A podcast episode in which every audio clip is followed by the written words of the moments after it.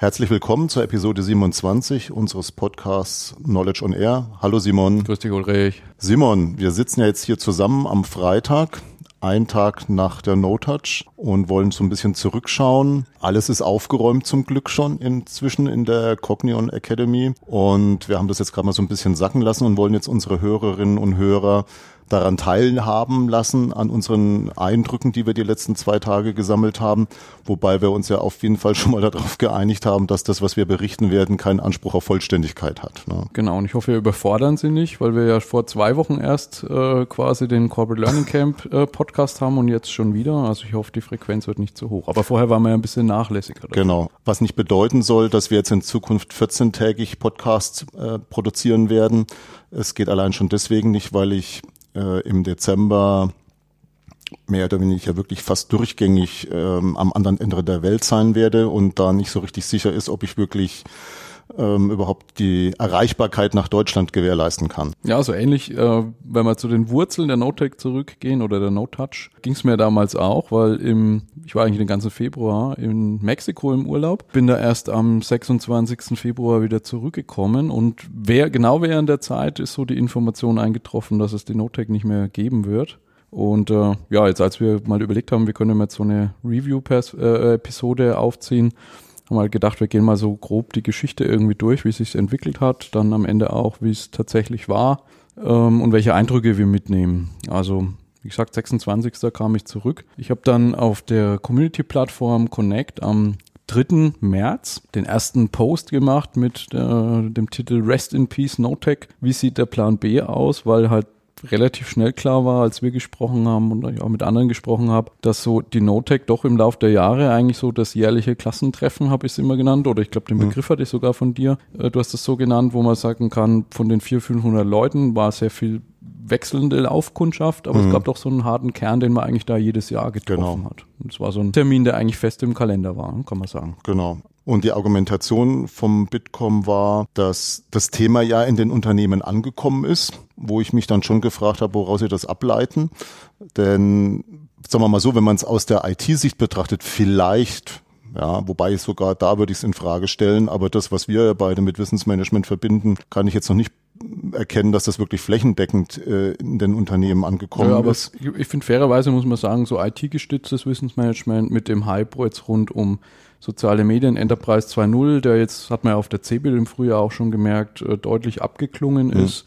Äh, und jetzt halt Themen wie Big Data, Data Analytics, Machine Learning auf der Agenda stehen, finde ich es aus, aus Sicht jetzt eines IT-Verbands auch nachvollziehbar. Das ist vollkommen richtig, ja. Und insofern ist es natürlich auch für die deutsche Business Management Community sehr angenehm gewesen, über 15, 16 Jahre hinweg darauf zu vertrauen, dass ein IT-Verband unser Klassentreffen immer regelmäßig genau. ausrichtet genau. äh, und dass man da früher oder später damit rechnen muss, dass das mal nicht mehr so sein wird. Damit hätte man zumindest ja schon wirklich rechnen können. Und insofern, also auf jeden Fall nochmal vielen herzlichen Dank an den Bitkom von unserer Seite aus, insbesondere natürlich an den Dr. Weber und auch die Frau Kreisel und, und die vielen anderen beim Bitkom, die über die Jahre hinweg das alles super toll organisiert haben. Und ja, also wie gesagt, das ist einerseits schade aus unserer Sicht, auf der anderen Seite ist ja dann immer, wenn was zu Ende geht, das auch die Chance, etwas anders und etwas äh, neuer, neu zu machen. Genau. Und ich glaube, diese Chance wurde wirklich sehr, sehr gut genutzt.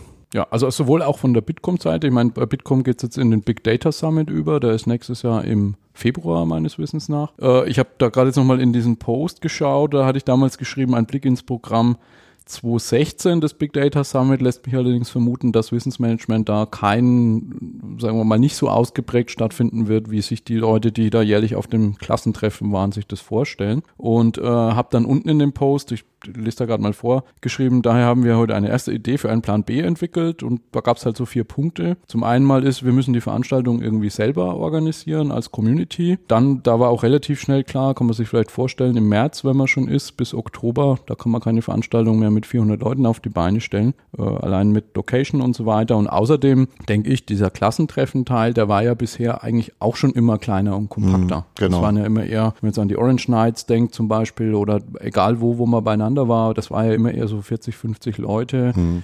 die auch viel so miteinander zu tun hatten.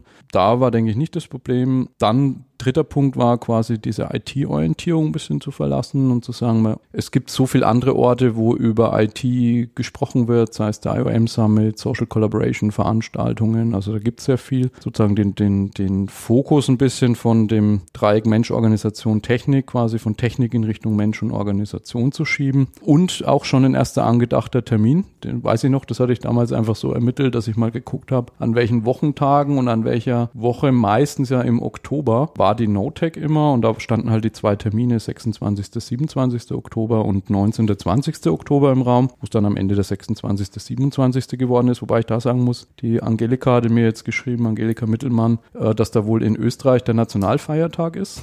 Also da würde man nächstes Jahr, glaube ich, nochmal drüber nachdenken, weil ich kann mir vorstellen, dass man da einen Teil der österreichischen Szene ausblendet. Und dieses Jahr war jetzt auch die Konsumenta hier in Nürnberg, wobei zu dem anderen Termin auch eine Messe gewesen wäre. Also da kann man dann auch nochmal schauen. Aber mhm. das war so der, der Einstieg, ja. Wo du dich ja auch in der Diskussion dann beteiligt hast und in der Community quasi angefangen wurde, die Veranstaltung zu gestalten. Ja, also ich weiß noch, wir haben gleich nachdem du aus dem Urlaub zurück warst, miteinander telefoniert und uns darüber unterhalten, was man denn aus dem, was bisher in der NoTech gelaufen ist, lernen kann, was da auch so Wünsche sind, was eigentlich schon für mich sehr klar war, dass wir schauen sollten, dass wir das offener gestalten. Also nicht mehr so ein klassisches Programmkomitee machen und, und da schon ein halbes, dreiviertel Jahr vorher Themensetzung betreiben und so weiter und so fort, sondern dass man es eher in Form von Invited Talks vielleicht versuchen sollte, auf der einen Seite. Und nachdem wir beide ja auch schon sehr, sehr lange jetzt inzwischen uns in Barcamps tummeln und das schätzen gelernt haben, das Format, waren wir uns, denke ich, auch relativ schnell einig, dass auch das Bestandteil sein soll, aber eben auch nur Bestandteil, also nicht ausschließlich, dass ein Barcamp in Zukunft sein soll, sondern eher wir, ja, eigentlich so eine Art so ein hybrides Format umsetzen wollen oder du umsetzen wolltest. Das muss man ja ganz klar sagen. Die ganze operative Umsetzung war ja von deiner Seite, von Cognion aus. Ich persönlich war da vielleicht an der einen oder anderen Stelle mal ein kleiner Impulsgeber.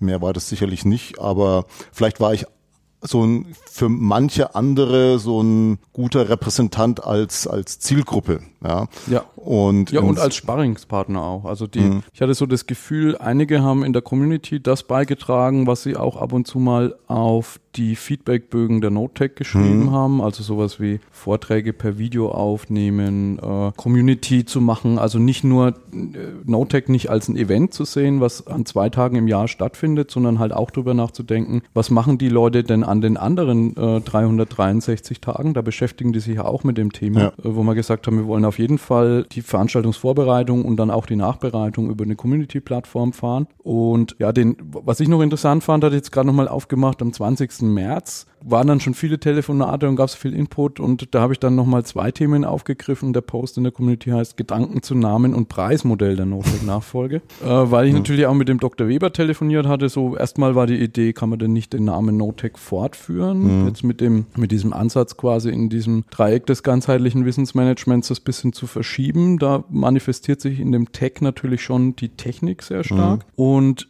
ja, und umgekehrt natürlich kam auch von der Bitkom zurück. Erstmal prinzipiell, sie führen die Veranstaltung nicht fort. Damit Airquotes brauchen sie den Namen eigentlich nicht. Aber Herr Weber hat schon angedeutet, dass natürlich die Domain wahrscheinlich belegt mhm. bleiben wird, weil sie die dann, schätze ich mal, in Richtung Big Data Summit umleiten mhm. werden und auch die Juristen, dass das ein längerer Prozess sein könnte, quasi diese Marke dann rauszulösen. Mhm. Ähm, wo ich dann auch dachte, aus, aus anderen Erfahrungen mit Vereinen und anderen Communities, man kann jetzt äh, entweder da sehr viel Zeit investieren oder man sucht sich sich halt einfach einen, einen anderen Namen quasi. Genau. Und dann bin ich dann gestoßen, weil wir recht viel mit diesen Megatrends auch arbeiten, äh, auf das allererste Buch eigentlich von dem John Nesbitt. Und einer der Megatrends von ihm ist äh, High Tech and High Touch. Also ist so die Idee, mhm. natürlich die beste Technologie einzusetzen, die es gibt, aber eben die Emotionalität, das Menschliche, die Begegnung nicht aus den Augen zu verlieren. Und da stand dann einfach im Raum, die Veranstaltung No Touch zu nennen. Da gab es dann auch nochmal eine Woche irgendwie so Nachlauf. Äh, ein Argument war, dass No irgendwie halt nicht heißen könnte. Mhm. Haben wir irgendwie das verneint. Da hatte ich mir dann gedacht, na ja, äh, das hätte ja bei NoTech dann auch so sein müssen. Also da scheint es auch nicht geschadet zu mhm. haben. Dann gab es so eine ähm, Befindlichkeit in Richtung Touch, ob das irgendwie anzüglich sein könnte, also in Richtung Anfassen. Um ehrlich zu sein, ich habe mich schon ein bisschen schwer getan letzte Woche, als ich das so angekündigt habe äh, dass ich zu der Veranstaltung gehe und wir machen, wir schreiben das bei uns einmal ins Whiteboard, wenn wir so Abwesenheiten haben, ne? Und ich habe dann KT hingeschrieben anstatt No Touch, weil ähm, es ist schon so im betrieblichen Kontext kann das zu Irritationen führen, muss ich ganz ehrlich gestehen. Also ich habe dann so gemerkt, für jemanden, der da halt wirklich völlig aus diesem Thema draußen ist, das nicht kennt und diese ganzen Hintergründe, von mhm. denen du jetzt gesprochen hast, mhm. nicht sofort auf dem Radar hat, hört sich das vielleicht im ersten Moment tatsächlich ein bisschen befremdlich an, aber wie gesagt, hat ja nicht dazu geführt, dass ich da jetzt nicht teilnehmen konnte. Ähm, und es hat sich jetzt auch, denke ich, mit diesem ersten Mal auf jeden Fall das Format und auch der Name hat sich bewährt. Es ist nicht schlimm, ja, aber wie gesagt, es ist interessant, dass es bei Leuten, die in dieser Thematik überhaupt nicht drinstecken und äh, da auch in irgendeiner Form ja nicht so so diese Assoziatie, diese diese assoziative Kraft haben mhm. oder Fantasie haben, für die ist das schon ein bisschen merkwürdig. Ich glaube, es macht auch einen Unterschied, ob man es hört oder ob man es liest. Das ist richtig. Äh, weil ich sage mal sowas wie ein Touchpoint zum Beispiel oder so ist auch völlig normal. Ja. Da hat man vielleicht auch keine komischen Assoziationen, aber wenn man es hört, klingt es vielleicht erstmal komisch. Ja. Wobei es war dann, es ging so ein bisschen hin und her in den Kommentaren und auch da, da hätte man das fast wieder aufmachen ja. können und Ideenfindung und im Eingefeld. Das dauert alles viel zu lange. Das geht ja halt alles von Planungs- genau. und Vorbereitungszeit quasi ab und ähm, da kann man ja, vielleicht auch da sein, irgendwie die ganze Orga musste komplett neben dem laufenden Projektgeschäft irgendwie ja, geschehen. Ja. Und da war das halt dann, war dann halt klar, wir nennen das so, Preislich haben wir auch ein bisschen hin und her überlegt. Äh, es gibt ja, sagen wir mal, so die preislichen High-End-Veranstaltungen, Markus Evans und Management Circle, wo man so für zwei Tage, glaube so irgendwas zwischen 1000 und 1200 Euro zahlt ja, in der Regel. Äh, fast noch mehr eigentlich. Oder also, mehr gar. Gibt's also auch 1400, aber schon Genau, gesehen, wollte, ich, wollte ich sagen, jetzt, nee, es gibt, also bei, bei zweitägigen Veranstaltungen von solchen Veranstaltern kann man bis zu 2000 Euro rechnen. Für eintägige, ja, ist man so zwischen 1000 und 12, manchmal vielleicht sogar 1400 dabei. Also wie gesagt, man, man, man kann da durchaus bei solchen Veranstaltungen auch erleben, dass man bei zweitägigen Veranstaltungen 2000 Euro bezahlen muss. Und insofern war das jetzt eigentlich aus meiner Sicht zumindest in keinster Weise irgendwo problematisch. Ja. Wir haben noch gar nicht gesagt, was es gekostet hat. ja, das wollte ich dir überlassen. Also, nee, äh, die äh, Notec habe ich natürlich auch angeschaut. Ich glaube, Notec war das Standardticket immer so 650 Euro, glaube ich. Das ähm, Verrückte ist, ich weiß es nicht. Wir haben es nie bezahlt, weil ja, wir entweder genau, Vortragende oder Programmkomitee genau, waren. Genau, wir, waren, wir waren immer Programmkomitee. Aber ich habe ich es mal nachgeguckt in ein paar Flyern, also es lag immer so bei 650 Euro, glaube mhm. ich. Und ja, dann kann man halt so sagen, diese ganze Barcamp-Szene, da zahlt man halt im Moment so, um, um die No-Show-Rate niedrig zu halten, irgendwas um die 45 Euro. Ja. Äh, da wird aber sehr viel mit Sponsoren gearbeitet. Mhm. Äh, und da hat man halt dann gesagt, wir gehen so dazwischen rein und da hat das Ticket glaub, 450 Euro gekostet mit dem Conference Dinner innen drin. Äh, und wir hatten sogar am Anfang versucht, also ich habe so ein Sponsorenpaket mhm. auch gemacht und habe, glaube ich, 70 Leute oder so angeschrieben, wo dann überwiegend zurückkamen, ah, super Idee, aber ist zu spät. Oder auch von Technikherstellern, ja, das ist mhm. nicht mehr so ganz unser Thema, weil es nicht so technik, äh, technisch ist. Da hat sich schon abgezeichnet, dass wir halt jetzt dann in den Prozess hätte gehen müssen, wo man mit den Leuten irgendwie einzeln telefoniert mhm. und das erklärt und quasi in so eine Art Klinkenputzmodus fast mhm. schon kommt. Und, und da ist parallel eigentlich so die Idee gereift, in, in einem Klassentreffen will man keine Werbung haben. Mhm, also genau. war dann halt der Ansatz zu sagen, weil da kommt er dann natürlich auch zurück, äh, können wir dann äh, Talks belegen, äh, könnt ihr uns die Adressenliste hinterher geben und genau. so Sachen, wo ich halt überall ja, gesagt ja. hätte, nein. ja. Weil das ist, glaube ich, echt tödlich, wenn du sagst, du willst ein fachlich gutes Programm und dann hast du aber halt äh, Talks, wo sich Leute einkaufen können. Das ja. ist keine gute Idee. Äh, und dann ist das quasi so rausgelaufen. Ja, ja und so war es dann am Ende auch. Also als Location war quasi auf der einen Seite jetzt hier die Cognition Akademie, wer den nicht kennt. Mhm. Wir haben halt hier so irgendwas knappe 300 Quadratmeter äh, mit einem, groß will ich nicht sagen, mit einem Plenumsraum, wo man halt so gerade die 50 Teilnehmer, auf die musste man dann beschränken, für die Plenumssessions reinbekommen haben. Einen Raum haben wir uns so vorbehalten für Orga, die, die Bibliothek, ein Breakout-Raum hier in der Akademie, was der normalerweise für so Workshops oder Schulungen mhm. gedacht ist. Äh, und wir haben dann, um das halt zu entzerren, quasi von einer befreundeten Firma, die hier Schulungsbetrieb macht, auch am Erdgeschoss, äh, deren Schulungsraum noch mit dazu gemietet und quer über den Hof rüber äh, so ein Steakrestaurant, was wir zwei Tage als geschlossene Gesellschaft belegt haben, wo man dann quasi mit dem No-Touch-Bändchen auch rein konnte. Und das muss man sagen, jetzt so mit den Teilnehmern, also an manchen Stellen ist es mal so ein bisschen enger geworden, aber ich hatte jetzt nicht das Gefühl, dass man sich ständig auf die Füße getreten Nee, also ich war angenehm überrascht, weil ich kannte ja die Location schon länger und habe mich auch erstmal am Anfang gefragt, oh, ähm, wie lässt sich das wirklich bewerkstelligen, aber es war überhaupt kein Problem. Ja, also Im Gegenteil, es ist natürlich jetzt nicht so weitläufig, wie das bei der NoTech in den verschiedenen Konferenzzentren, wo wir ja über die Jahre waren, gewesen wäre, aber ich glaube, das war sogar ein Vorteil. Ja, man, bei euch ist ja auch das Schöne, dass halt gleich die Küche da so, so am Eingangsbereich ist. Das ist so dieser Kristallisationspunkt, an dem man immer wieder gerne zurückkommt und da steht dann die Espressomaschine und also eigentlich, wie man es ja auch so aus dem Büro kennt, ja, so diese, wie man, wie man ähm, Bürolandschaften vernünftig heutzutage eigentlich gestaltet, um Kommunikation zu unterstützen. Das hat eigentlich wunderbar gepasst. Und insofern eigentlich alles im grünen Bereich. Ja, also auf jeden Fall äh, jetzt so vor Ort, da musste man halt auf 50 Leute begrenzen. Die waren dann auch da und angemeldet. Ähm, ein, zwei, drei sind noch abgesprungen vorher wegen Projektterminen und so weiter. Umgekehrt haben wir halt gesagt, äh, ist es sinnvoll, um halt anderen trotzdem auch die Teilnahme zu ermöglichen, dass wir zumindest mal die Keynotes live streamen. Äh, also das war vielleicht auch so ein Aspekt, der neu war im Vergleich zu NoTech. Ursprünglich hat man da auch angedacht, die, äh, die Livestream-Tickets zu verkaufen ähm, für 49 Euro. Äh, da war so das Vorbild auf der einen Seite die SELC, die Swiss E-Learning-Konferenz vom Daniel, der war ja auch da. Die haben das jetzt auch, machen das seit einigen Jahren für 99 Schweizer Franken, kann man da quasi die Vorträge auch anschauen. Äh, jetzt im November ist das Global Peter Drucker Forum. Die verlangen sogar 200 Euro mhm. für das Livestream-Ticket. Äh, und da sind auch ein Haufen Tickets weggegangen. Aber es kamen doch einige Leute, die gesagt haben, wir kriegen das irgendwie bei uns nicht verargumentiert oder nicht in die Buchhaltung und würden trotzdem gerne mitmachen. Und dann haben wir uns quasi auf den letzten Metern noch entschieden, den, Live äh, den Livestream dann doch offen zu machen. Das heißt, am Livestream konnten wir jetzt kostenfrei teilnehmen, ist über YouTube live gestreamt worden und wir haben jetzt mal die vier Keynotes gestreamt. Die Vorträge haben wir aufgezeichnet, da haben jetzt alle Referenten auch nochmal die Chance, ähm, sozusagen drüber zu schauen und uns Schnittmarken zu geben. Mhm. Weil das natürlich auch immer so ein Aspekt ist, wenn alles live irgendwo ist, dann erzählt man natürlich auch vielleicht nicht mehr jeden, äh, jeden Punkt, der vielleicht nicht so geklappt hat mhm. oder nicht so gut funktioniert hat. Und deswegen haben wir gesagt, wir wollen, dass die Leute in den Räumen möglichst offen und freizügig erzählen und dann quasi von ich will, dass überhaupt nichts freigegeben wird, über hier und hier muss geschnitten werden, bis zu, ihr könnt es genauso nehmen, wie es ist, mhm. die Sachen dann veröffentlichen. Und da werden wir jetzt einfach schauen, die Versionen den, den Referenten bereitzustellen und dann erstmal in die Community zu stellen und nach und nach dann auch über YouTube offen auszuspielen. Genau, und wir haben noch diesen Freitag, deswegen sitzen wir heute da. Wir haben ja hier immer so ein, äh, so ein Format, was sich Connect Meetup nennt, wo halt äh, Connect Community Mitglieder sich einfach Freitag hier in der Akademie treffen, um Themen zu besprechen.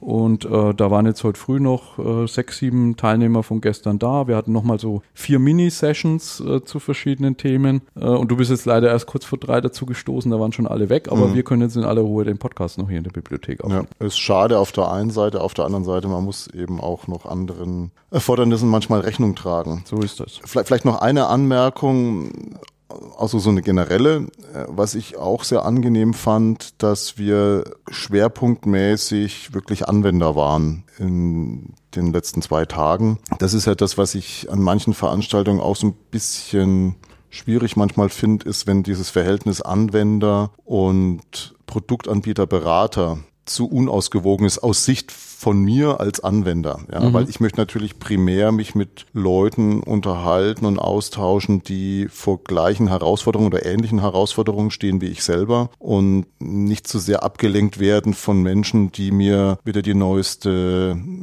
was auch immer Software anpreisen wollen oder irgendwelche Beratungsdienstleistungen mhm. aufnötigen wollen dafür ist mir die Zeit dann eigentlich, wenn ich ehrlich sein soll, zu schade. Ja, und das ist so eine Beobachtung, die ich jetzt schon seit einiger Zeit mache, dass das immer mehr so Überhand nimmt. Weiß, vielleicht liegt es auch daran, dass es in gewisser Weise vielleicht gar nicht mehr so viele Anwender gibt wie noch vor zehn Jahren. Das ist ja mhm. auch so ein Grund, warum der Bitkom die Notec eben eingestellt hat. Das hat mir Dr. Weber schon letztes Jahr noch auf der letzten Notec mal erzählt, dass sie eben einen bestimmten Teilnehmerschnitt nicht mehr erreichen, den ja. der Bitkom einfach definiert als als notwendig äh, oder Minimalzahl. Genau, genau.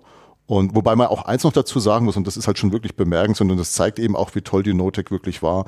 Die Notec war beim Bitkom die mit Abstand am längsten gelaufene Veranstaltungsreihe. 17 Jahre. Ja. Genau. Also ähm, ich glaube, das Höchste, was es bis dort was es normalerweise beim Bitkom gibt, das ist so sechs, sieben, acht Jahre. Und deswegen war das schon allein deswegen sehr erstaunlich und bemerkenswert im positiven Sinne, hat aber auch ein bisschen so zum, zum, zum Grübeln bei den äh, Entscheidern beim Bitkom gesorgt, weil das kann das überhaupt sein, dass ein Thema so lange so, so, so hohe Relevanz hat. Und man muss halt auch noch so eins sagen, das war eben auch noch so ein Kriterium, was ja auch mal ganz interessant ist eben, der Bitkom macht Umfragen bei seinen Mitgliedern, so nach den Hot Topics. Und da ist jetzt Knowledge Management tatsächlich aus den Top Ten rausgeflogen auch. Und das sind natürlich so Dinge, wo man voll nachvollziehen kann, dass so ein Verband sich an den Interessen seiner Mitglieder orientieren muss. Und wenn dann ein Thema aus deren Sicht, ob das jetzt aus unserer Sicht richtig oder falsch war, will ich gar nicht mal kommentieren, aber es ist definitiv nachvollziehbar, dass wenn die Mitglieder eines Industrieverbandes der Meinung sind, dass das nicht mehr zu den Top Ten gehört, dass man auch so eine Veranstaltung dann eben nicht mehr weiterführt. So ist es, ganz ja. genau. Ja, dann würde ich sagen, sprechen wir vielleicht mal ein bisschen drüber, was so die, du hast ja in der Einleitung schon gesagt, wir können jetzt, es ist so nah dran, die Veranstaltung noch jetzt keine Zusammenfassung oder kein Fazit ziehen, aber so, man hat so persönlich vielleicht Dinge, die hängen geblieben sind oder die einem am nächsten Tag äh, bewegt haben noch jetzt heute. Ähm, vielleicht, dass jeder von uns mal so die zwei, drei Sachen äh, sagt und aufzählt, ohne Anspruch auf Vollständigkeit. Genau, und ich weiß gar nicht, ob man das dann überhaupt auf bestimmte Vorträge oder Sessions zuspitzen muss.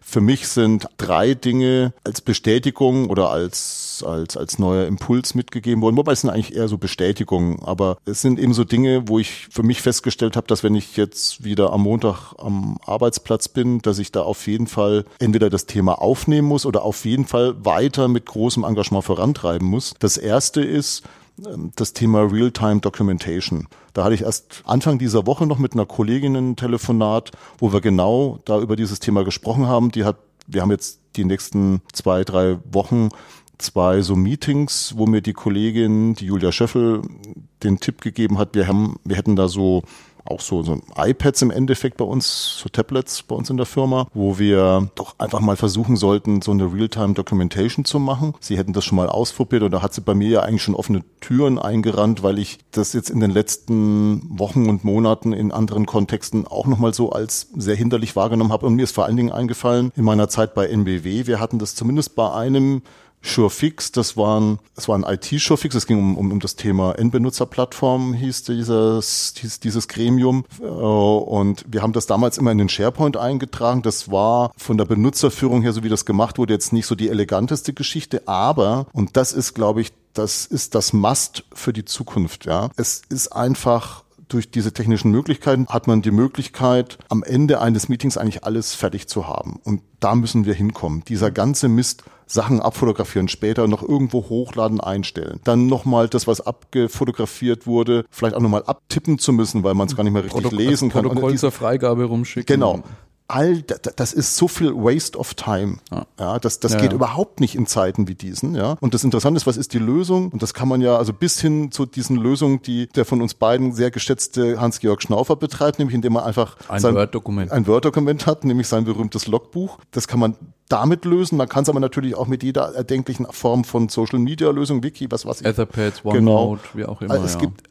Worum es einfach geht ist, und das war eben in einer dieser Sessions, das war so die, die Fragestellung äh, von, von Audi, wie kann man Dokumentation bei Barcamps verbessern? Und da hatte ich mich sehr, sehr angenehm erinnert an äh, das Corporate Learning Camp vor zwei Wochen, wo ich dabei war. Was da halt wirklich toll war, ich glaube, Karl-Heinz hat das ja entsprechend eingerichtet, der hat für jede Session erstmal ein Etherpad angelegt und in manchen Sessions war das halt auch tatsächlich so, dass dann mehrere der Teilnehmer da mitgeschrieben haben. Und was dann halt einfach dazugehört natürlich ist, dass man es mit dem Beamer an die Wand wirft, damit jeder sieht, was wird da geschrieben. Das erinnert mich dann sehr, sehr stark an das, wie man einen Wissensbilanz-Workshop macht. Da ist es nämlich genauso. Mhm. Man hat auch da diese, diese Maske von der Wissensbilanz-Toolbox. Jeder sieht, was geschrieben wird. Man kann intervenieren, kann sagen, hier bitte meinen Namen rausnehmen, meine Firma rausnehmen, was auch immer.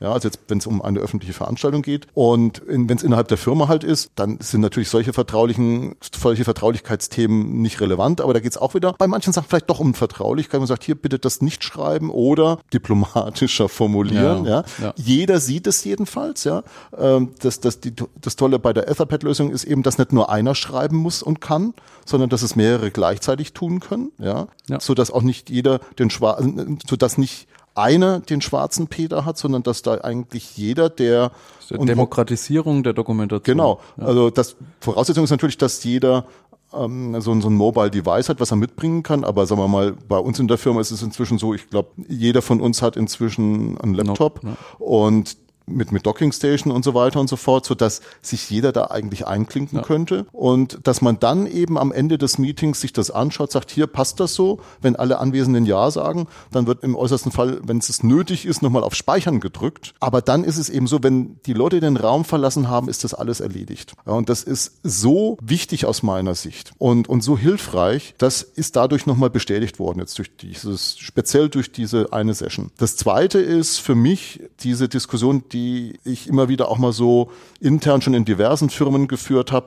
Äh, da fühle ich mich nochmal bestätigt von Professor Lehner, Uni Passau. Franz Lehner hat äh, unter anderem in seinem Vortrag nochmal die Bedeutung von Begriffsdefinitionen hervorgehoben. Hört sich total profan an, aber es ist halt tatsächlich so, wenn du kein einheitliches Verständnis davon hast, bei Schlüsselbegriffen in unserem Feld, zum Beispiel Wissen, Wissensmanagement, was ist Information, was, was ist dann doch Wissen, was ist Know-how, mhm. ja, all diese Dinge. Ja, ja. Wenn du da aneinander vorbeiredest im Tagesgeschäft, dann brauchst du dich nicht wundern, dass das nicht zum Laufen kommt, weil man, man zieht nicht am selben Strang. Ja, jeder zieht woanders und im schlimmsten Fall noch gegeneinander, weil das einfach nicht klar ist. Und es geht ja, wie gesagt, nicht unbedingt darum, um richtig oder falsch. Das hat man gestern auch diskutiert äh, mit Franz Lehner, dass es nicht darum geht zu sagen, hier, das ist jetzt die ultimative Definition für den Begriff Wissen. Ich habe persönlich meine eigene, da will ich jetzt nicht weiter drauf eingehen, sondern ich glaube, was an der Stelle die noch wichtigere Sache ist, dass man sich mal auf eine einigt und dass man aber auch so ein Begriffsmodell hat, mhm. was wenigstens konsistent ist. Also das muss schon gewährleistet sein. Ja, wenn es wenn es da an sich schon wieder Widersprüche gibt in so einem Begriffsmodell, in so einer Taxonomie oder wie man es auch mal bezeichnen will, dann fällt einem das auch früher oder später auf die Füße. Aber wie gesagt, es gibt, ich will jetzt hier nicht die Diskussion vom Zaun brechen. Was ist jetzt die die einzige ja, ultimative das eh das, Definition? Das von Aber an dem Punkt kann ich kurz ja, einklinken, weil gerne. ein von meinen Punkten, der passt da auch dazu. Jetzt nicht speziell aufgehangen am, am Talk von Franz, sondern an mehreren Punkten dieser, dieser ich habe meinen Punkt aufgeschrieben, Science Practice Gap. Mhm. Mir ist das aufgefallen, also in vielen Gesprächen immer mit Carsten von Siemens, mhm. äh, auch ja. bei der Reise von Peter, Peter Pawlowski, ja. was eigentlich alles in den letzten 20, 30 Jahren schon da war in bestimmten Disziplinen. Auch Gudrun Behm Steidel mhm. ähm, und dann eben auch Franz. Also so dieses, wie sehr sich eigentlich Wissenschaft und Praxis nicht berühren. Ja. Vielleicht kann man sogar sagen, bis zum bewussten Ignorieren gegenseitig vielleicht im mhm. schlimmsten Fall. Ne? Und äh, da glaube ich, ist, ist tatsächlich in der Praxis auch ein ganz schönes Theoriedefizit ja, dass an vielen Stellen versucht wird, was extrem Komplexes zu machen, Organisationen zu verändern. Ne? Professor mhm. Kühl hat auch darauf hingewiesen, ja. Stefan, am, in, der, in der Keynote am ersten Tag abends. Äh, und man glaubt irgendwie, äh, mit ein paar Minuten googeln und ein YouTube-Video kann man sich das Know-how aneignen, was man dafür braucht. Also ja. das wäre, glaube ich, ganz wichtig. Und da freut es mich auch. Wir hatten ja im Vorfeld mit, mit Jochen Robes und mit Carsten mal an diesem Wissensmanagement-Curriculum gearbeitet. Anna hat jetzt gesagt, sie will da auch mit dazu und auch äh, verschiedene andere da irgendwie mehr dran zu arbeiten, die Verflechtung von Wissenschaft und Praxis voranzutreiben. Ja. Das Interessante ist, ich war ja vor zwei Wochen auch in Wien bei der ICKM. Da hat sich für mich diesen Eindruck, den du gewonnen hast, der hat sich für mich da auch bestätigt. Das ist ja eigentlich schwerpunktmäßig eher so eine wissenschaftliche Veranstaltung und es war für meinen Geschmack zu wenig Praxis da. Es geht halt nicht darum, also was man als Praktiker nicht erwarten kann, ist, dass einem da die vorkonfektionierten Lösungen für meine, für meinen betrieblichen Alltag geliefert werden. Also dass ich da zu einer wissenschaftlichen Veranstaltung gehe, zu einer wissenschaftlichen Tagung Tagung gehe, da was mitnehme im wahrsten Sinne des Wortes und am nächsten Tag in der Arbeit da in der Lage bin, schon früh morgens das direkt umzusetzen. Dieser Anspruch ist zu hoch und den darf man nicht haben, aber das heißt jetzt noch lange nicht, dass dann so eine Teilnahme wertlos und sinnlos ist, mhm. sondern man muss mit offenen Augen und Ohren dazuhören. Da kann ich dann noch anschließen an, an die Keynote äh, von Kai Romhardt. Ne, man muss achtsam sein, aufgeschlossen sein und wenn man dann dieses Vermögen zur Assoziation hat, ja, dann stellt man fest, dass die Dinge, die der ein oder andere Wissenschaftler meinetwegen auch in seinem Elfenbeinturm erarbeitet hat, dass der trotzdem dieser Output für mich Relevanz hat, auch wenn es vielleicht jetzt nicht sofort so einfach zugänglich ist, ja, aber dass ich da zumindest Elemente davon nutzen kann und das natürlich für meine spezielle Situation noch anpassen muss. Nur, mhm. wie gesagt, das, das sehe ich auch meine Aufgabe drin. Dafür werde ich ja schließlich bezahlt. Ja, dass ich da Dinge für mein spezielles Arbeitsumfeld dann auch anpasse. Aber diese, diese, diese Inspiration, ja, die kann ich mir doch auf jeden Fall von der Wissenschaft holen. Und da wird zu viel Geld reingesteckt vom Staat in die Forschung. Ja, da wäre ich doch blöd, wenn ich da nicht diese Ideen, diese Gedanken, die da entwickelt werden, nicht für meine Zwecke nutze. Und wie gesagt, das ist das, was mir da auch in Wien nochmal bewusst geworden ist. Und ich kann da da nur recht geben, ähm, da muss auf jeden Fall, wie heißt das immer so schön, da müssen Brücken gebaut werden zwischen der Wissenschaft und der Praxis. Ja, ja und du hast ja vorhin gesagt, äh, wir waren hauptsächlich unter Anwendern, das habe ich auch als sehr angenehm mhm. empfunden. Wir haben aber versucht, an dem zweiten Tag quasi und auch mit den Keynotes und doch auch einen Scientific Track auszuprägen. Mhm. Und das war mit Professor Kühl, Professor Pawlowski, äh, Professor Behm Steidel, Professor Lehner, ja durchaus auch viel Wissenschaft auf sozusagen Fall, ja. da. Ja. Äh, und ich denke, das ist auch was, was man auf jeden Fall fortführen ja. sollte. Auch dieses Interdisziplinäre, ne? also nicht jetzt ja. irgendwie alles Professoren aus einem Eck, sondern aus ganz verschiedenen. Ne? Ja. Ne? Gudrun ist ja eher Bibliotheksinformationswissenschaft, äh, Stefan ist Organisationssoziologe, Peter Personalführung, Franz Lehner ist Wirtschaftsinformatiker. Wirtschaftsinformatiker, genau. Ähm, und ich glaube, das ist, das ist wichtig, um da ja, diesen Gap ja. vielleicht wieder ein bisschen kleiner werden ja, zu lassen. Auf jeden Fall extrem wichtig und hilfreich. Und das allerletzte, dann bin ich auch fertig, eigentlich auch nochmal eine Bestätigung, nicht, nicht, nicht wirklich eine neue Erkenntnis, aber ich habe es an verschiedenen Stellen, bis hin auch zu einer Session von der Manuela, wieder gemerkt, wie wichtig einfach das Thema Nutzen und Erfolgsdarstellung von Wissensmanagement ist. Wir kommen einfach immer wieder als Wissensmanager in Situationen, wo wir in Rechtfertigungszwang uns befinden, wo wo Rechtfertigungsdruck aufgebaut wird. Das Interessante war, dass, dass das hatten wir ja auch schon mal vor einiger Zeit, der bei uns im Podcast ja mal so ein bisschen thematisiert. Wir hatten ja bei der MBW mal so diese fünf Nutzendimensionen herausgearbeitet, wo wir ja auch bei den normalen Podcasts, das sind in Anführungsstrichen unsere normalen Podcasts, immer am Ende sagen, auf welche Nutzendimension was einzahlt. Ich habe das damals in dieser Session vorgestern auch eingebracht und es hat sich wieder bestätigt, wie, wie sinnvoll das offensichtlich ist, weil das für die Leute schon mal einen Orientierungsrahmen, auch wenn er noch so, so allgemein ist, liefert. Ne? Weil es, es gibt halt nichts Besseres, wie wenn ich sagen kann, hier, das, was ich mit meinen Wissensmanagement-Aktivitäten mache, äh, das zahlt ein auf ähm, Risikoprävention zum Beispiel, ja, oder auf äh, Ressourcenoptimierung, ja.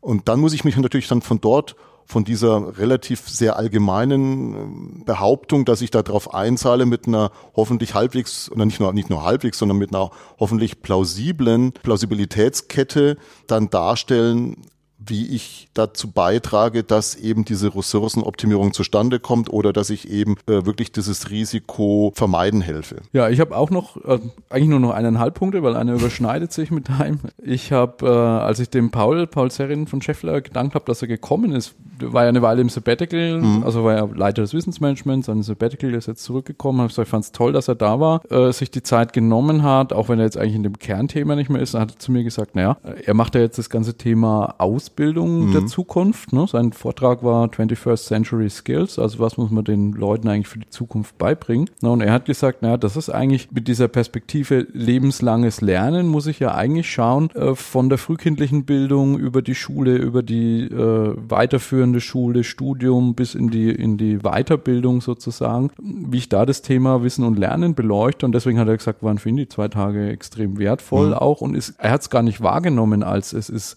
am Rande seines Themas jetzt, ja. sondern eigentlich mittendrin. Nur halt jeder beleuchtet sozusagen in dem lebenslangen Lernprozess äh, von einer Person vielleicht verschiedene Abschnitte, aber vielleicht ja. die Methoden und Ansätze und die Grundhaltung, das ist durchaus sehr ähnlich. Ja, ja und natürlich Kai, also mich hat total gefreut, dass äh, Kai gesagt hat, er kommt, macht den Abschluss, die Abschluss-Keynote. Wir haben ja ganz bewusst so diese ganze, ich sag mal in Anführungszeichen, Verabschiedung und äh, Frage stellen, ob No-Touch wieder stattfinden soll oder nicht, davor gemacht, weil für die, die sozusagen die Geschichte von Kai Teil nicht kennen, äh, er hat ja die, dieses Bausteinmodell mitentwickelt in, in Genf an der Uni, hat seine Dissertation dazu geschrieben äh, und ist dann danach in die, eigentlich so in die, in die Achtsamkeitslehre, in den Buddhismus, in Meditation, hat dort auch das Netzwerk Achtsame Wirtschaft gegründet. Wir haben, glaube in 2006 oder 2007 hatten wir ihn mal auf dem GFM-Stammtisch in Erlangen, vielleicht war es sogar schon früher und auf einem, auf einer kleinen Schulung persönliches Wissensmanagement, da hat er mit den Leuten dann so eine Gehmeditation durch die Erlanger Innenstadt gemacht, also ziemlich abgefahren, kann man sagen, als Intervention. Und äh, ich fand, dass er halt mit dieser Idee der Achtsamkeit und dieses ganz Bewussten, wo stecke ich meine Ressource rein und wo nicht, wofür engagiere ich mich, wofür nicht. Und wenn ich das dann tue, das auch mit ganzem Herzen zu tun, äh, dass der das immer in, in so einer ruhigen Art rüberbringt bis zu Ali, mhm. also sozusagen so eine ganz kleine Meditationsübung, ja. die wir dann zweimal gemacht haben in dem Talk, ja. dass das meiner Meinung nach was war, was halt die Leute sehr, sehr relaxed dann am Ende quasi auf den Nachhauseweg oder ins Hotel oder wohin auch immer geschickt hat. Ja. Also das war auch echt gut. Also wer mag, der, der Talk, der ist auch aufgezeichnet, dann kann man sich nochmal anschauen. Mhm. Ja, genau. So, jetzt können wir vielleicht nochmal ein paar Sätze dazu verlieren. Wir hatten beide ja auch äh, sozusagen eigene Sessions oder mhm. Vorträge. Ja. Du hast am äh, Morgen des ersten Tages genau. äh, einen Vortrag gemacht, der ja an eine Größe des, äh, Größe des Wissensmanagements angeknüpft hat. Ja, das Witzige ist ja gewesen, dass wir ja, wie wir uns darüber unterhalten haben, wie wir ja die No-Touch inhaltlich gestalten können, wer da vielleicht mögliche Referenten wären. Hattest du mich ja gefragt, ob ich mir da auch was vorstellen kann und ich hatte da diverse Ideen eigentlich, weil ich ja so viele verschiedene Themen in den letzten Jahren für mich so entdeckt habe und entwickelt habe. Ähm, dann hattest du mich aber halt auf die Idee gebracht, ähm, und zwar unter Bezugnahme auf den von dir schon angedeuteten Peter Drucker, der ein, jetzt weiß ich mal, was ein Buch oder ein nee, Beitrag, ist, ein, ist, glaube ich, ein, ein Artikel, Essay, ein Online-Artikel. Ja, uh, My Life as a Knowledge Worker. Uh, ob ich nicht eigentlich mal aus meiner Perspektive das schildern kann, weil du eben, wir kennen uns ja jetzt schon seit bald 14 Jahren, glaube ich, über die Jahre halt mitbekommen hast, was ich so alles schon getrieben habe über die Jahrzehnte hinweg. Und ich fand das mal sehr spannend, habe gesagt, ja, mache ich. Und dann war aber das Verrückte, dass ich dann wirklich natürlich irgendwann mal in mich kehren musste. Und das Schlimme war, dass ich natürlich auch erst, wie das halt häufig so ist, dann erst relativ kurzfristig dann wirklich dazu gekommen bin, das so zusammenzustellen. Und um ehrlich zu sein, das meiste ist entstanden von dem Inhalt. Also die Struktur habe ich schon mal geschafft, geschaffen mm, vor bald, glaube zwei Monaten in, in Form einer Mindmap. Aber ich bin dann einfach die ganzen Wochen danach nicht mehr dazu gekommen, das mit, mit, mit Inhalt zu füllen. Du hast dich darüber, dass du mit, äh, mit äh, einer Mindmap online präsentiert hast, elegant um den, elegant um den Folienabgabetermin gedrückt. genau.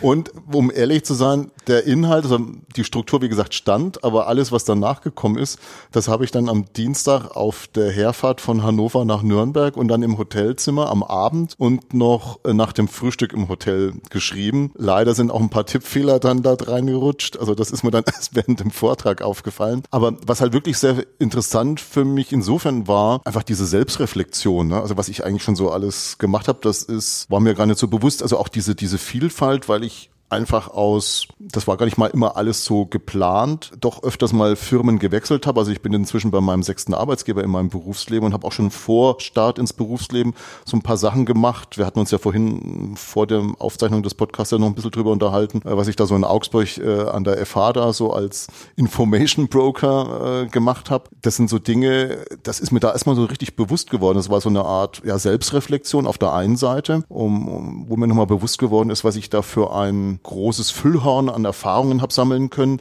die man, glaube ich, nicht hätte sammeln können, wenn man nur die ganze Zeit in derselben Firma gearbeitet hätte, weil ich halt auch unterschiedliche Branchen dadurch kennengelernt habe, unterschiedliche Schwerpunktsetzungen hatte von den Themen im Wissensmanagement. Und dann natürlich die große Herausforderung für den Vortrag natürlich auch, ja, was sind denn die Lessons learned da draus? Ne? Mhm. Und sich das nochmal zu vergegenwärtigen, das ist eigentlich nochmal ein sehr interessanter Prozess der Bewusstseinsbildung, den ich eigentlich jedem durchaus mal nahelegen kann, man muss ja nicht gleich einen Vortrag halten deswegen, aber wenn man mal so eine Mindmap erstellt hat, äh, es hilft vielleicht auch mal in bestimmten Situationen bestimmten Menschen, mal dem Chef oder wem auch immer mal klar zu machen, wer da eigentlich ihm gegenüber sitzt und was die betreffende Person eigentlich alles so an Kompetenzen hat aufbauen können und also insofern werde ich auf jeden Fall auch nach äh, diesem Vortrag diese Mindmap weiter pflegen. Und also das war für mich mal, was diesen Talk betrifft. Das ist eigentlich, eigentlich dieser Aspekt, äh, finde ich immer, Lernen durch Lehren.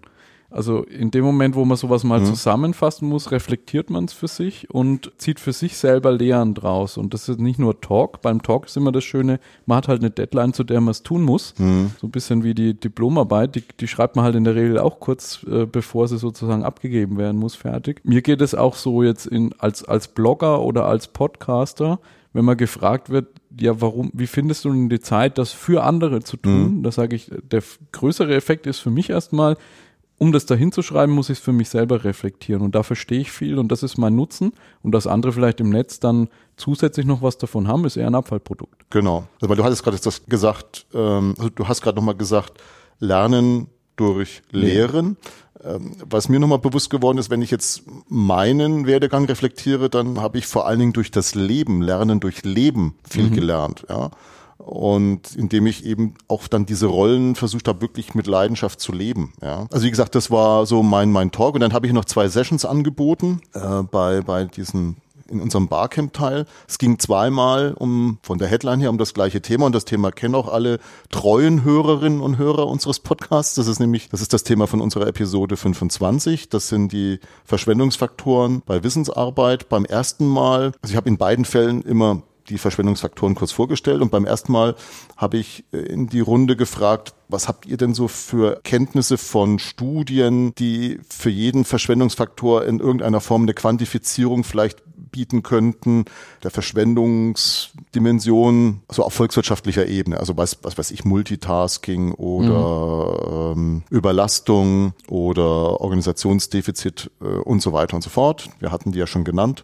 wo gibt es bei welchen Einrichtungen, bei welchen Institutionen vielleicht publizierte Ergebnisse, die auf volkswirtschaftlicher Ebene eine Größenordnung zumindest liefern, dass man sagen kann, hier wurde im letzten Jahr in der Bundesrepublik Deutschland zum Beispiel oder in der EU vermutlich in der Größenordnung auf der Ebene Multitasking Verschwendung betrieben. Das war wirklich sehr, sehr hilfreich und ne, hilfreich ist der falsche Ausdruck. Es war sehr, sehr, ich habe hab wirklich nie geglaubt, dass man so viel Input dafür zu dieses Thema kriegen kann. Also es war wirklich sehr, sehr. Ja, Im Gegensatz zu einem Vortrag, wo man ja quasi nur sendet, ja. kommt mehr zurück. Also ich hätte nicht geglaubt, dass so viel konkrete Hinweise kommen. Und was auch nochmal sehr, sehr schön war, einfach mal die grundsätzliche Bestätigung, weil ja auch die Resonanz sehr, sehr groß war auf das Thema. Also das treibt anscheinend viele Leute um und sie sind auch eigentlich so bestätigt worden von den Leuten. Und beim zweiten Mal, das war dann eigentlich so, wie sich das ja immer so richtig immer toll bei, bei so Barcamps ergibt. Man spricht über die Session im Nachhinein und das war dann so beim Abendessen ist plötzlich die Idee hochgekommen, ja, wieso kann man das nicht vielleicht sogar mal runterbrechen auf eine Abteilungsebene? Ne? Also wieso kann ich das nicht mal für meine Abteilung machen? Ähm, das hat jemand, ich weiß nicht mehr, wer es war, leider so als Idee gebracht und habe ich mal überlegt, ja, eigentlich grundsätzlich natürlich viel, viel spannender, weil es dann viel, viel konkreter ist. Es ist auch ein eingeschränkterer Bereich. Nur auf der anderen Seite hatte ich das als hochriskant eigentlich eingeschätzt, weil da zumindest bei manchen Faktoren, ne, ein, einer unserer Faktoren ist ja Eigennutz. Das ist ja hochproblematisch, das in einer Gruppe zu diskutieren, wenn du jetzt so eine Art Brainstorming machen würdest, ja. Mhm. Wie, wie lässt sich denn das überhaupt in der Praxis dann realisieren, ja? Da hatte ich mir gedacht, okay, man kann ja mal die Teilnehmer fragen, ob sie da überhaupt Interesse haben, das Thema zu thematisieren. Und wenn ja, äh, was kommt denn da hinten raus? Ja, und dann haben wir das versucht. Also ich, die Session ist angenommen worden und dann haben wir in einem etwas anderen Kreis als beim ersten Mal darüber gesprochen. Und das Interessante ist tatsächlich gewesen, dass zumindest zwei Leute da waren von zwei nicht gerade unnamhaften Firmen, die gesagt haben, sie wollen das wirklich mal ausprobieren. Und ich habe sie dann darum gebeten, wenn sie das mal gemacht haben, mir dann auch Feedback darüber zu geben. Ne? Weil wenn ich mir das so vorstelle, ich würde das jetzt mal, egal in welcher Firma, wo ich bis jetzt gearbeitet habe, umsetzen wollen, das wäre nicht so ganz einfach, glaube ich. Ja. Aber wir haben dann, wie gesagt, auch so verschiedene Ideen halt entwickelt, dass man gar nicht alles bewerten muss, sondern dass man erstmal eine Priorisierung macht und sich dann auf die zwei problematischsten äh, Verschwendungsfaktoren konzentriert und so weiter und so fort. Also wir haben da wirklich sehr, sehr schöne, konkrete Dinge erarbeitet, was ich wirklich sehr, sehr, sehr angenehm fand und, und, und sehr, sehr hilfreich fand. Das ist vielleicht ein schöner Beitrag auch fürs nächste Jahr, wenn sich was ja. daraus ergeben hat. Wie war es ja. bei dir? Ja, na, ich hatte ja die äh, Eröffnung gemacht, dieses genau. Der Organisationen State of the Union, wo ich mal versucht habe, aus meiner Perspektive einfach die 17 Jahre No-Tech Review passieren zu lassen und dann die Frage gestellt habe, ob Rest in Peace No-Tech, das war die Anknüpfung mhm. an den Post in der Community, auch Rest in Peace Wissensmanagement heißt. Natürlich, sonst hätte man die Veranstaltung nicht gemacht, äh, war die Antwort nein. Ich glaube halt, dass, sagen wir mal, so Treiber wie Digitalisierung, Globalisierung, Urbanisierung, äh, Knowledge Spillover-Effekte, die sich ergeben, uns eigentlich dazu bringen, dass wir immer mehr über Wissensgesellschaft und Wissensmanagement nachdenken müssen und nicht immer weniger. Äh, und habe halt auch mal so aufgezeigt, dass aus meiner Perspektive halt im Laufe der Zeit, man hat angefangen, sich mit Tools, einzelnen Tools zu beschäftigen. Die kann man dann vielleicht sogar nach Mensch, Organisation, Technik klassifizieren. Da mhm. gibt es ja auch viel Bücher und, und Auflistungen. Äh, dann sind so die ersten übergegangen, so Toolkits zu bauen, wo die dann drin gesammelt waren.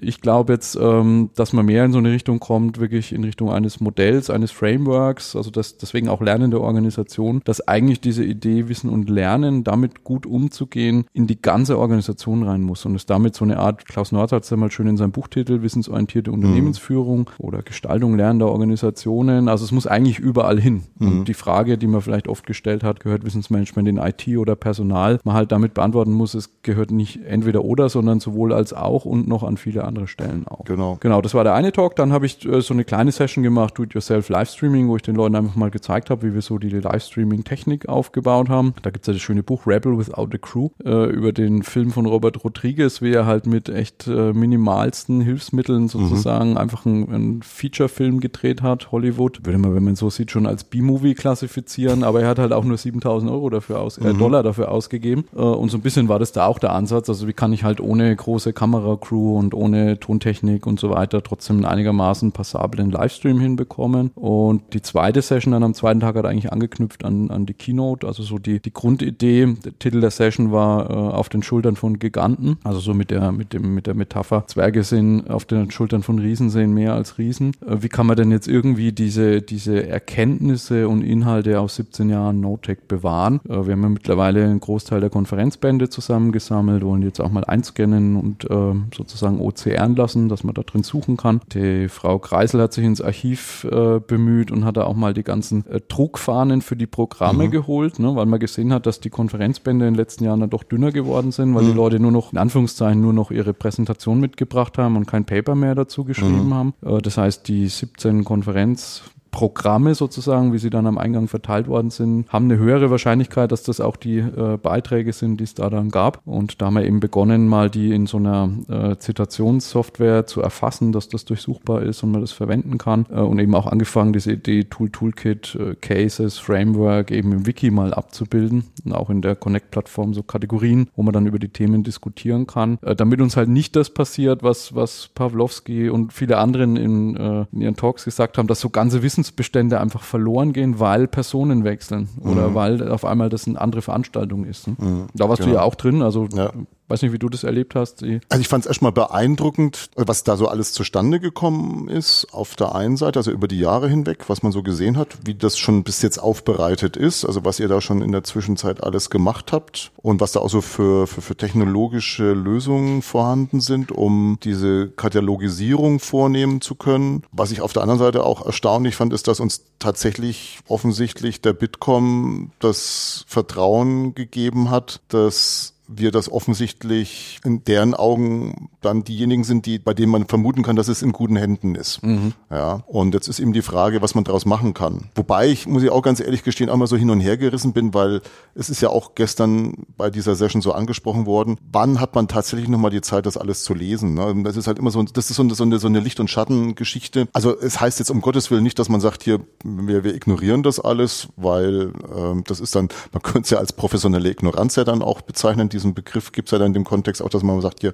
wir machen ganz bewusst mal einen Schnitt. Das halte ich für unklug, weil es definitiv Dinge gibt, die sehr hilfreich sein können wieder in der Zukunft. Und das kann man heute auch gar nicht einschätzen. Ich habe da immer auch so meine Probleme, wenn es da so drum geht, ums Ausmisten von mhm. Verzeichnissen, von Schränken, von Leitsordnern und diesen ganzen Dingen, zu sagen, ja, das braucht's nicht mehr. Denn diese Einschätzung, ob etwas Relevanz hat oder nicht, die ist aus meiner Erfahrung heraus dynamisch. Ja, kann man dynamisch und ich glaube auch höchst subjektiv. Genau, das kommt noch dazu. Wobei die Subjektivität, das könnte man noch objektivieren. Da könnte ich mir nur vorstellen, dass man das nicht einer einzelnen Person überlässt, die darüber entscheidet, sondern da könntest du ja sagen, hier, wir machen hier eine Gruppe von Leuten, nach welchen Kriterien auch immer ausgewählt, die eine Entscheidung treffen. Dann ist man vielleicht schon eher an der Objektivität dran, ja, wenn man dafür darauf achtet, dass da eine entsprechende Mischung, wie auch immer die dann aussehen mag, äh, von von von von Erfahrungen, von Skills da ist, ja, so dass man da schon eine, eine Objektivierung vielleicht hinbekäme.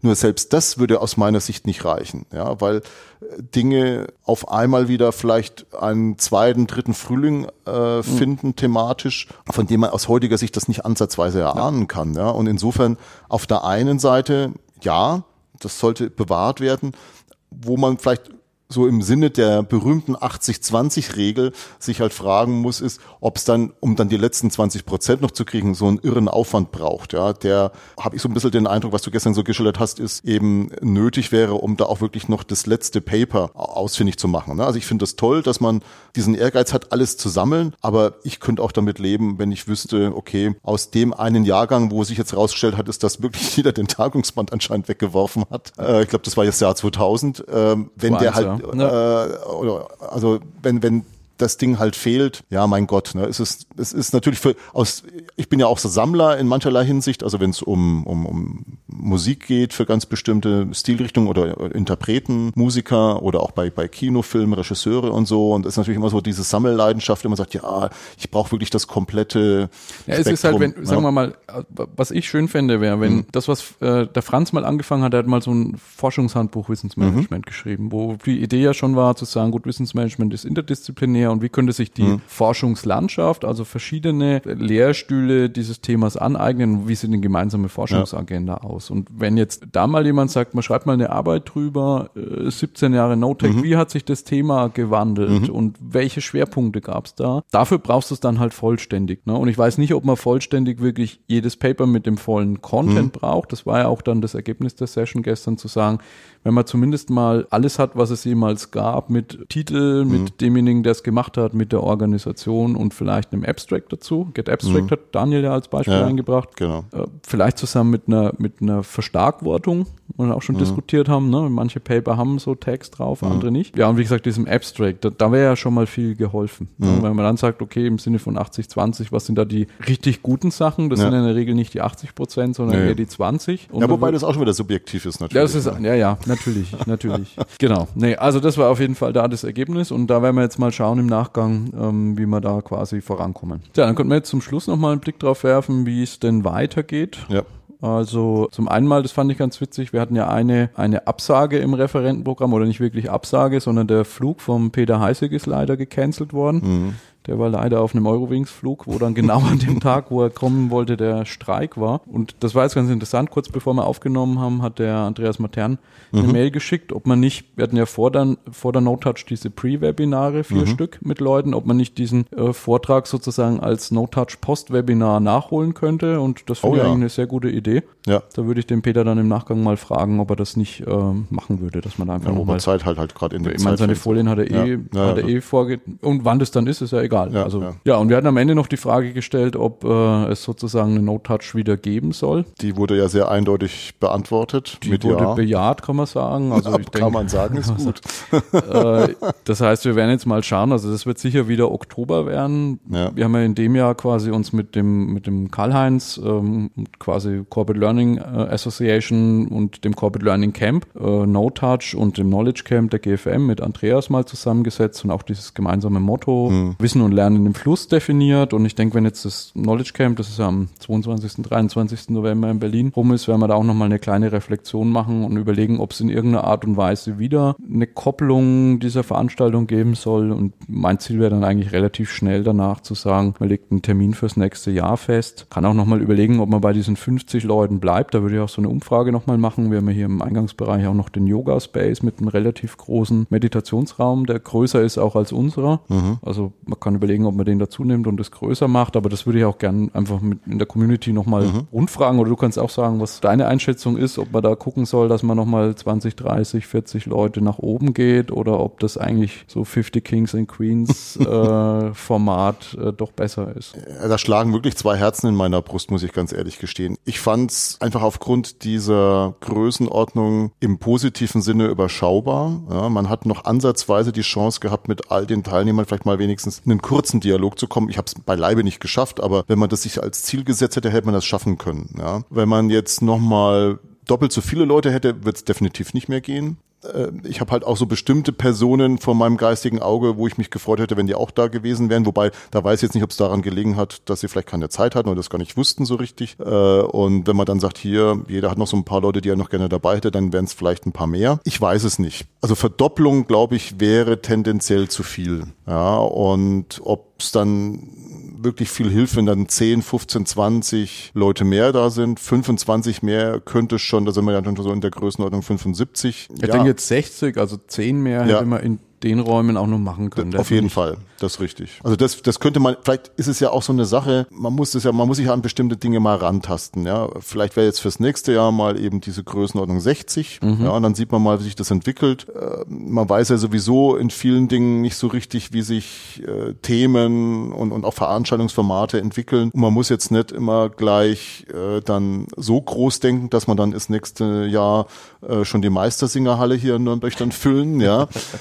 äh, denn es hat alles seine Licht- und Schattenseiten. Also wir haben ja, ja das ist aber auch, ich glaube, ja. das, das sollte auch gar nicht das Ziel sein, weil wir haben das ja. im Corporate Learning Camp Wollte ich gerade sagen, genau. Äh, wir waren letztes Jahr irgendwo um die 200 und waren dieses Jahr um die 300 und da hast du abends in den Gesprächen und auch im Feedback dann schon gehört, haben einige gesagt, das ist zu groß. Ja, und jetzt Interessante ist für mich nämlich, ich war jetzt dieses Jahr das erste Mal leider erst da, ja. Ich kenne das gar nicht von vorher, aber für mich war schon da der Eindruck, es ist eigentlich tendenziell zu groß. Ja das ist eigentlich schade. Ich, meine, ich kenne ja bis jetzt Barcamps, die waren maximal mit 100, 150 Leuten, ja, und das war quasi doppelt so groß. Und ich muss ganz ehrlich gestehen, es war auf der einen Seite toll zu sehen, wie viele Leute da sind. Aber es verliert das familiäre, oder? Genau, allein die Vorstellungsrunde, auch wenn dann sich die Leute halbwegs an, an die zwei Text gehalten hätten, wäre es ja. noch ewig, also es war, allein die Vorstellungsrunde war mir ehrlich gesagt zu lange. Ja. ja. Und es ist, da schlagen dann wirklich bei so Menschen wie unser eins natürlich zwei Herzen in der Brust, weil es einfach einerseits toll ist, wenn Leute sich für solche Themen erstens begeistern, auch noch für so ein Format begeistern, ja, und auf der anderen Seite aber durch dieses Wachstum irgendwann mal dieses, dass, dass all das Positive, was damit da so zusammenhängt, dann gefährdet wird. Ne? Und da er dann jetzt so Überlegungen da sind, die ja auch noch nicht jetzt zu Ende diskutiert sind, dass man zum Beispiel das Corporate Knowledge Camp zweimal stattfinden lässt im Jahr, um einfach da eine größere Spreizung hinzubringen zum Beispiel ne? Ja. und so weiter und so fort. Aber wie gesagt, ich glaube hier an der Stelle, äh, auch jetzt gerade mit Blick auf die Erfahrungen vom Corporate Learning Camp, mal eine, eine moderate Ergänzung, Erweiterung des Teilnehmerkreises kann ich mir vorstellen. Und dann muss man mal gucken, wie sich das über die nächsten Jahre, ich denke jetzt mal positiv, äh, wie sich das in, über die nächsten Jahre hinweg dann halt entwickelt. Ja. ja. Also das vielleicht jetzt so ein letzter Punkt, den ich gern doch noch aufgreifen würde. Die Idee, die ursprünglich von dir stammt mit diesen Volontären, mhm. was wir in GFM schon mal diskutiert ja. haben. Das haben wir jetzt mehr oder weniger in der No-Touch auch gehabt. Mhm. Ähm, also sprich, wir haben die Firmen angefragt, wer denn im Moment äh, Studenten, Werkstudenten, Masteranden, Bacheloranden, wie auch ja. immer hat, die ja normalerweise oft auf so Konferenzen nicht geschickt werden und wo quasi der Deal war, äh, wenn die in der No-Touch Support machen,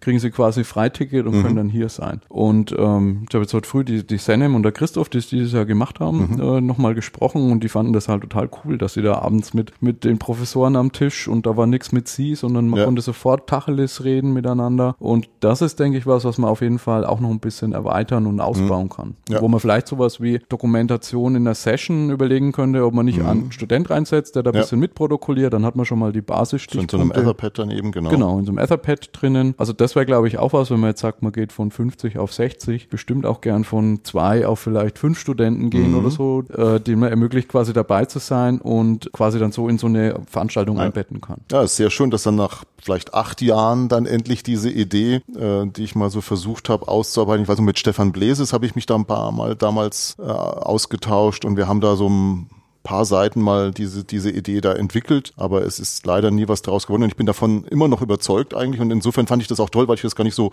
mitbekommen habe, dass du äh, diese Idee jetzt dann in den letzten Wochen da aufgegriffen hast. Ja, es war auch ein bisschen aus der Not geboren, weil uns von der sozusagen weiß nicht, wie man das nennt, hm. Messe, Hostessen, hm. äh, Agentur, wo wir eigentlich zwei Leute gebucht ja. hatten, einfach um früh mal so Empfang zu machen und während ja. der Veranstaltung mal durchzugucken, wo leere Flaschen stehen ja. und so. Die haben uns abgesagt, auch irgendwie mit einer ganz eigenartigen Begründung, keine Ahnung. Und dann hatte ich eben überlegt, suche ich eine neue Messeagentur oder war mhm. eigentlich schon dabei und da bin ich eben auf die Idee wieder gestoßen mhm. und habe dann halt eine Mail mal rausgeschickt an, an euch, Conti, an Audi, an Scheffler und so weiter, ob nicht jemand jemand hat. Ein äh, bisschen beschrieben, wieso der Deal wäre, was zu tun mhm. wäre. Wir haben auch für die Studenten hier quasi für die vier Tage. Die waren am Dienstag schon da und waren bis heute da. Äh, Hotel reserviert und so. Ähm, und da war innerhalb von zwei Tagen waren da drei Leute da. Da konnte man dann auch nur zwei sozusagen davon mhm. nehmen, äh, die gesagt haben, sie wollen das gerne machen. Ja. Ja, und bei Senem hat sich noch herausgestellt, dass die eine begeisterte Fotografin ist und Instagrammerin ist. Die hat mhm. dann gleich ihre Lumix-Kamera mitgebracht. Mhm äh, und genau, hat uns ja. gestern ähm, 40 oder 42 Gigabyte äh, Fotos und Videos noch als Veranstaltungsdokumentation mhm. übertragen. Also das ist, glaube ich, eine super Win-Win-Situation. Ja. Genau, jetzt wage ich gar nicht zu fragen, hast du denn für heute noch das äh, Stieglitz-Buch vorbereitet oder schaffen wir das heute wieder nicht? Ähm, ich würde, um den zeitlichen Rahmen für das heutige Podcast nicht spreng, zu sprengen, einerseits und andererseits, weil ich nichts vorbereitet habe, ähm, das auf äh, eine, eines der nächsten Podcasts äh, verschieben wollen. Okay. Wahrscheinlich eher im Jahr 2017. Alles klar. Dann bleibt uns eigentlich nur noch zu sagen, Ade. Ade.